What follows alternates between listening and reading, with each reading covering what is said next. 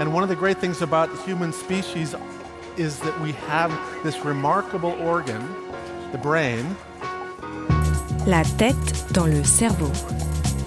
Biologie, cervelle, synapses, neurosciences, physique. The human brain really is the most unique gift of our species. Avec Christophe Rodeau.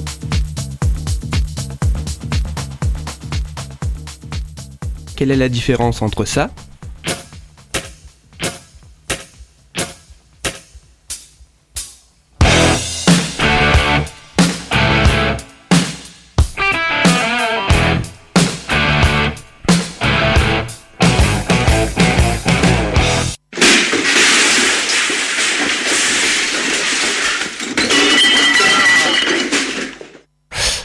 il y a eu donc euh, le premier son, c'était de la musique. Ouais. Et le deuxième, c'était un bruit de vaisselle qui se cassait, je crois. Ouais, effectivement. Tu arrives bien à faire la différence entre un son mélodieux que tu as appelé musique et un autre plus agréable que tu as nommé le bruit. Cette distinction, elle est assez facile à faire. Ouais, je pense. Pourtant, il existe des personnes pour qui euh, les deux sons euh, que tu viens d'entendre sont désagréables autant l'un que l'autre. Ces personnes sont incapables de percevoir la musique. Elles souffrent de ce qu'on appelle l'amusie. Oui, les, les personnes âgées, non? Non, c'est pas seulement les personnes âgées. Là, Alors- c'est vraiment des personnes qui ne vont pas faire la différence entre les deux sons. Qu'est-ce que l'amusie La musie, c'est un trouble de la perception de la musique, c'est-à-dire que les personnes qui en sont atteintes ne peuvent pas entendre la musique. Elles ne sont pas sourdes, Ouais. elles ne sont pas âgées non plus, elles entendent les sons, les bruits, comprennent la parole, mais elles ne, trou- elles ne trouveront pas plus agréable un morceau de musique qu'un bruit de casserole. Pour elles, les deux sons ne sont que des bruits. Oh là là, les pauvres. Combien de, de personnes sont atteintes de, de, de cette euh, amusie?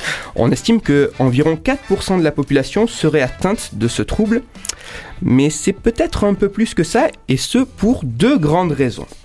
Première raison, la source de ce problème peut être soit d'origine traumatique, soit d'origine congénitale. Mhm. Qu'est-ce que ça veut dire? C'est-à-dire que cette amusie peut apparaître soit à la suite d'un incident, comme un traumatisme cérébral, un AVC, accident vasculaire cérébral, ou une tumeur par exemple, soit être présent dès la naissance. D'accord. Alors autant les cas d'amusie survenus au cours de la vie, suite à un accident, seront plus faciles à diagnostiquer puisque ces personnes perdent tout d'un coup cette sensation de Ouais. musique, autant les personnes qui sont nées avec, ben, ce sera plus complexe à déceler puisque ces personnes ont toujours vécu, connu le monde ainsi, sans musique. Ah oui. Ça, c'est la première raison. Deuxième raison, ma description euh, de la musique, elle est très catégorique. En effet, l'absence totale de perception de la musique, c'est un cas qui est extrême dans ce qu'on appelle la musique. Mhm. Il existe d'autres formes de ce trouble, plus légères, entre guillemets, des formes qui altéreront seulement, par exemple, le rythme, impossible d'évaluer ou de reproduire un rythme, Ah, je crois que j'ai ça, moi. ok, ou le timbre, impossible de reconnaître un instrument de musique. Ouais. Mais là, c'est pas juste une oreille qui est pas habituée au son, là, c'est clairement une impossibilité de reproduire un rythme ou de reproduire, d'identifier un instrument de musique.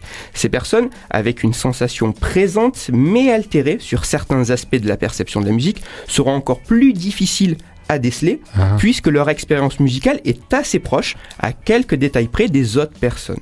Pour ces deux raisons, le chiffre annonçant que 4% de la population serait atteinte de ce trouble est sûrement une sous-évaluation de la réalité.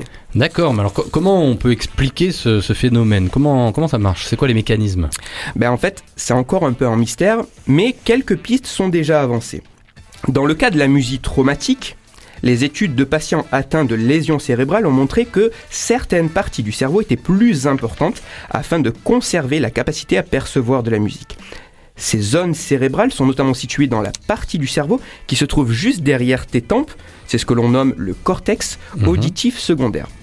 D'autres recherches ont montré qu'il existait pour des personnes atteintes d'amusie, cette fois-ci de naissance, une connexion moins importante entre deux régions du cerveau, le gyrus frontal inférieur d'un côté, ouais, c'est au niveau Ouais. de ton front, et surtout avec le cortex auditif secondaire, encore lui.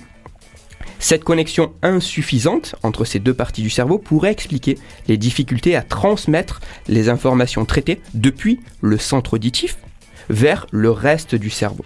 Donc peu importe son origine, la musique semblerait provenir d'un dysfonctionnement du cortex auditif secondaire qui jouerait un rôle très important dans le traitement des sons complexes telle que la musique. À travers mes chroniques, j'essaye toujours de faire passer un petit message de réflexion ou d'aborder le fonctionnement de la recherche. Aujourd'hui, en parlant d'amusie, l'idée était qu'en étudiant le fonctionnement d'un cerveau qui est pathologique, défaillant, cela permet de mieux comprendre le cerveau dit normal, entre guillemets. La lecture que je te propose ce soir est pile dans le thème de la chronique, puisqu'on regroupe un certain nombre d'études de patients atteints de troubles ayant un lien avec la musique. Mhm. Ce livre s'appelle Musicophilia, ça s'invente pas.